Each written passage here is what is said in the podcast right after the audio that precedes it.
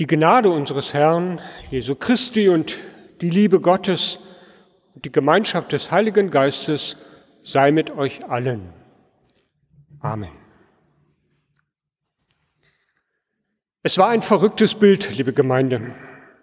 Ein Haus, das von einem Auto quer durch die Wüste gezogen wird. Es fährt auf einer breiten Straße vorbei an anderen Häusern und Bäumen.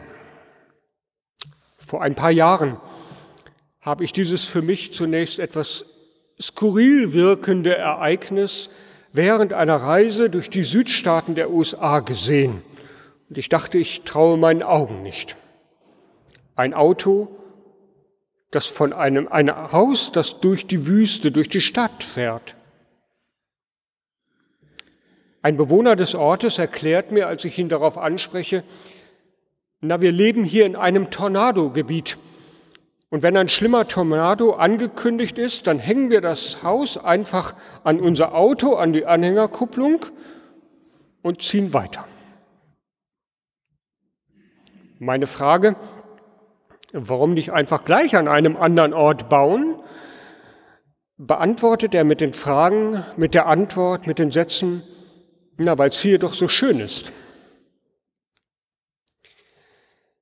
Ich habe so eine Mischung in dem Moment zwischen Lächeln oder Lachen und doch auch ein wenig Unverständnis. Verrückte Menschen, denke ich. Warum nicht direkt an einem sicheren Ort bauen?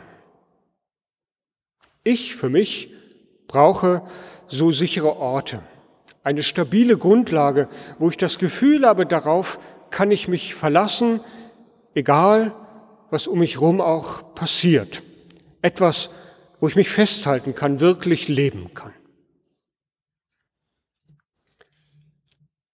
Naturkatastrophen wie der Tornado, die, von dem der Mann in den Südstaaten der USA erzählt, die begleiten die Menschheit seit sie existiert. Am Ende der Bergpredigt, Jesu wohl berühmteste Rede, da wird von Jesus so eine Naturkatastrophe als Vergleich gebraucht, um zu zeigen, was eine Sicherheit im Leben geben kann, auch wenn ein Sturm kommt. Ich lese aus dem siebten Kapitel des Matthäusevangeliums. Darum, wer diese meine Rede hört und tut sie, der gleicht einem klugen Mann, der sein, Fel sein Haus auf Fels baute. Als nun ein Platzregen fiel und die Wasser kamen und die Winde wehten und stießen an das Haus, fiel es doch nicht ein, denn es war auf Fels gegründet. Und wer diese meine Rede hört und tut sie nicht, der gleicht einem törichten Mann, der sein Haus auf Sand baute.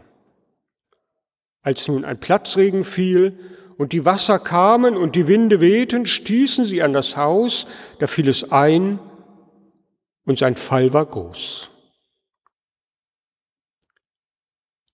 Soweit der für den heutigen Sonntag vorgegebene Predigttext.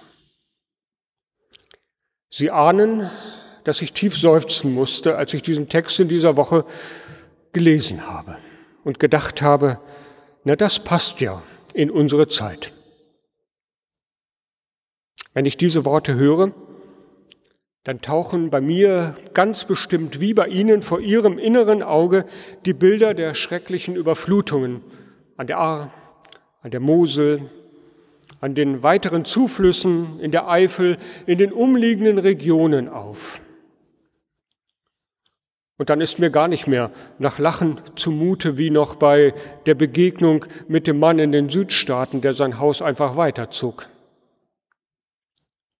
Wenn ich die Bilder sehe von Menschen, die Hab und Gut verloren haben, Angehörige verloren haben, da muss ich tief Luft holen. Bis heute, wenn ich die Bilder im Fernsehen sehe. Wenn ich Geschichten höre von geretteten Fotoalben, Lebensgeschichten also in Bildern überzogen von Schlamm. Diese Menschen, die haben doch an einem sicheren Ort gebaut. Und die Häuser, die haben Jahrzehnte, Jahrhunderte gehalten. All die Jahre lang schien es doch, als hätten sie auf Fels gebaut. Bis zu diesem einen Tag im Juli, als den Menschen der Boden unter den Füßen wegbrach, im wahrsten Sinne des Wortes. Seit Tagen, wir bekommen das auch über die Medien mit, laufen Ursachenforschung. Meteorologische Ursachenforschung, geologische, die Suche nach Fehlern bei der Warnung der Menschen in der Region und im Hinterkopf und im Hintergrund natürlich auch immer irgendwo die Frage nach Schuld.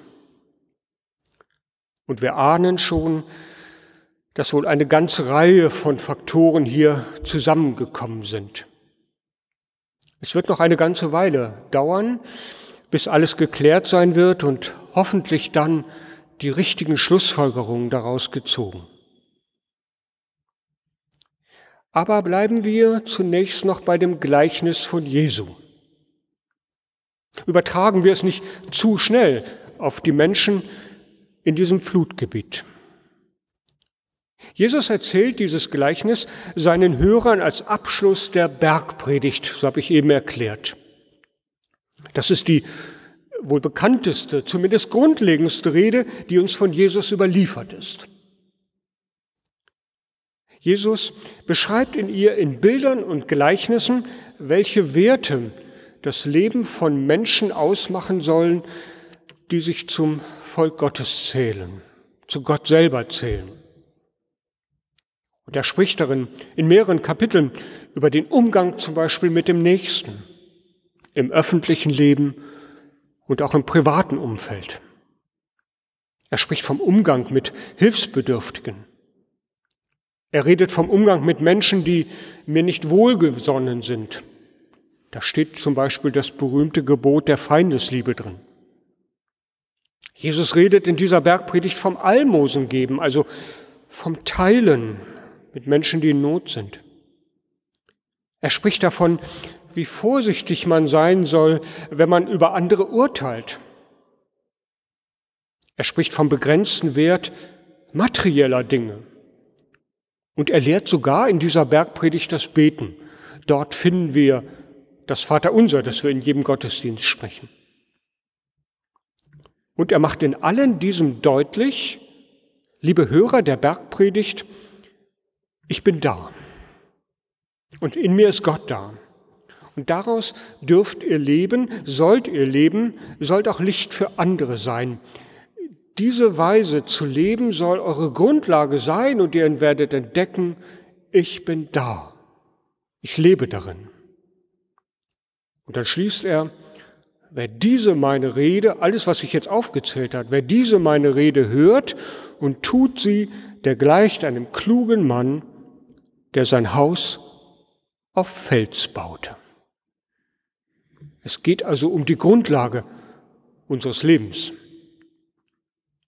Und wir merken schon, es geht eben nicht um den Hausbau im ingenieurtechnischen Sinne. Es geht nicht um eine Elementarschadenversicherung, die mich absichert gegen materielle Schäden, wenn doch einmal ein Hochwasser oder eine Flut kommt. Es geht um eine viel grundlegendere Basis. Und doch ist das Feld, das Haus auf dem Fels für mich ein ganz schönes und passendes Bild.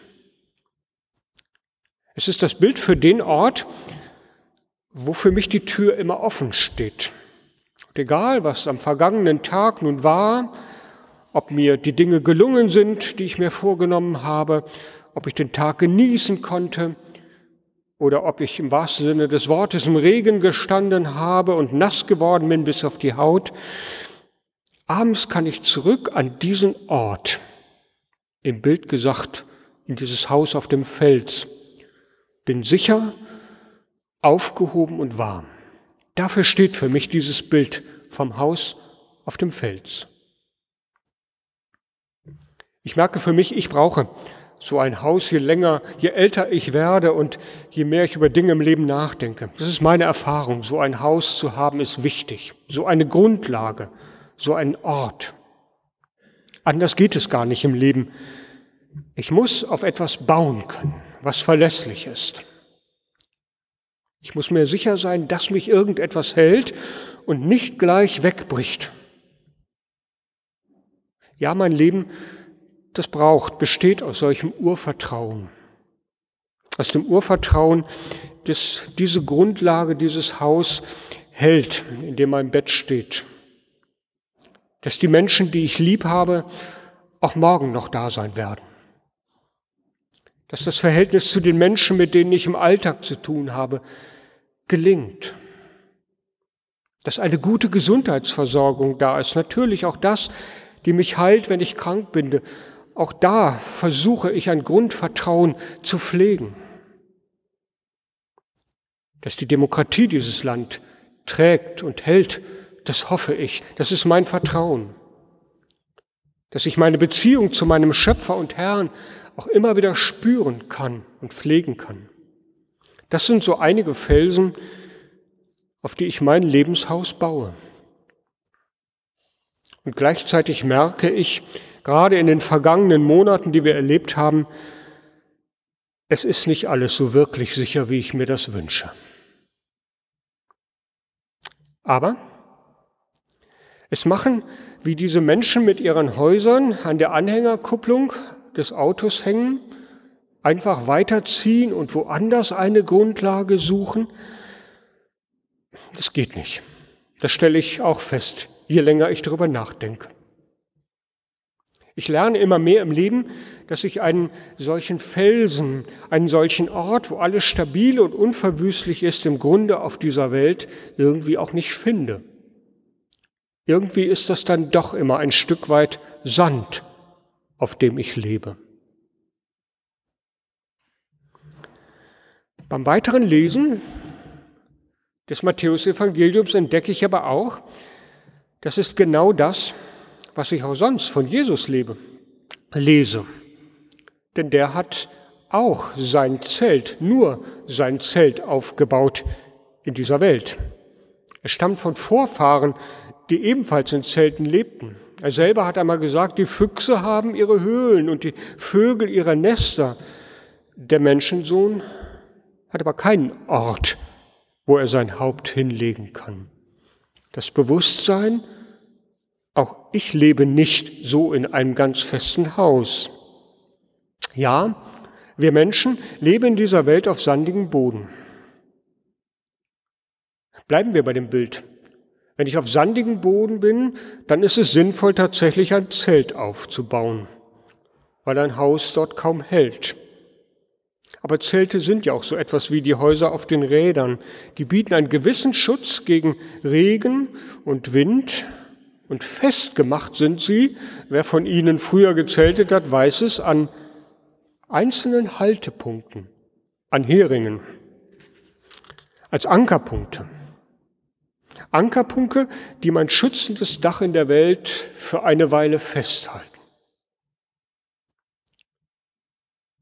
Neben den schrecklichen Nachrichten aus den Flutgebieten unseres Landes höre ich in diesen Tagen in den Medien aber auch Berichte von Menschen, die überwältigt sind von unendlich viel Hilfe und Liebe. Und damit meine ich nicht nur die Spenden, die gesammelt worden sind, um zu helfen. Nein, die Menschen erzählen, dass fremde Menschen quer durch ganz Deutschland Gefahren kommen, weil sie sich berühren lassen von dem Leid anderer. Sie bauen im übertragenen Sinne für eine Weile ihre Zelte unter denen auf, die Hilfe brauchen. Sie geben ein bisschen Ankerpunkt, Hering. Arme breiten sich aus, wo andere die Kraft zum Stehen fällt. Das sind Heringe, das sind Heringe, die dieses schützende Dach in der Welt festhalten. Andere Zelte, die unser eigenes zerbrechliches für eine Weile stützen. Da sind die, die den Schutt mit wegkehren, um Perspektive zu bekommen. Da sind die, die im Kofferraum ihres Autos mit einem Wasserkocher Kaffee kochen und so symbolisch etwas Wärme und Nähe abgeben. Ankerpunkte für das unsichere Leben, das Zelten. Und wenn ich weiterdenke, dann entdecke ich auch in meinem eigenen Leben die Menschen, die solche Ankerpunkte sind, obwohl manches unsicher ist. Die Menschen, die einfach da sind, die den Kaffee kochen, im übertragenen Sinne auch, die mir helfen in Gesprächen, manchmal auch den Schutt wegzuräumen. Und je mehr ich solche Bilder entdecke, ahne ich, dass da vielleicht doch mehr ist als sandiger Boden in unserem Leben. Das ist noch nicht der ganz große Fels, aber es sind viele kleine Ankerpunkte schon, die das Dach in dieser Welt für eine Weile festhalten. Die Liebe, die Gott unter uns Menschen verteilt, durch andere mir zukommen lässt oder selber mich spüren lässt, das sind solche Ankerpunkte.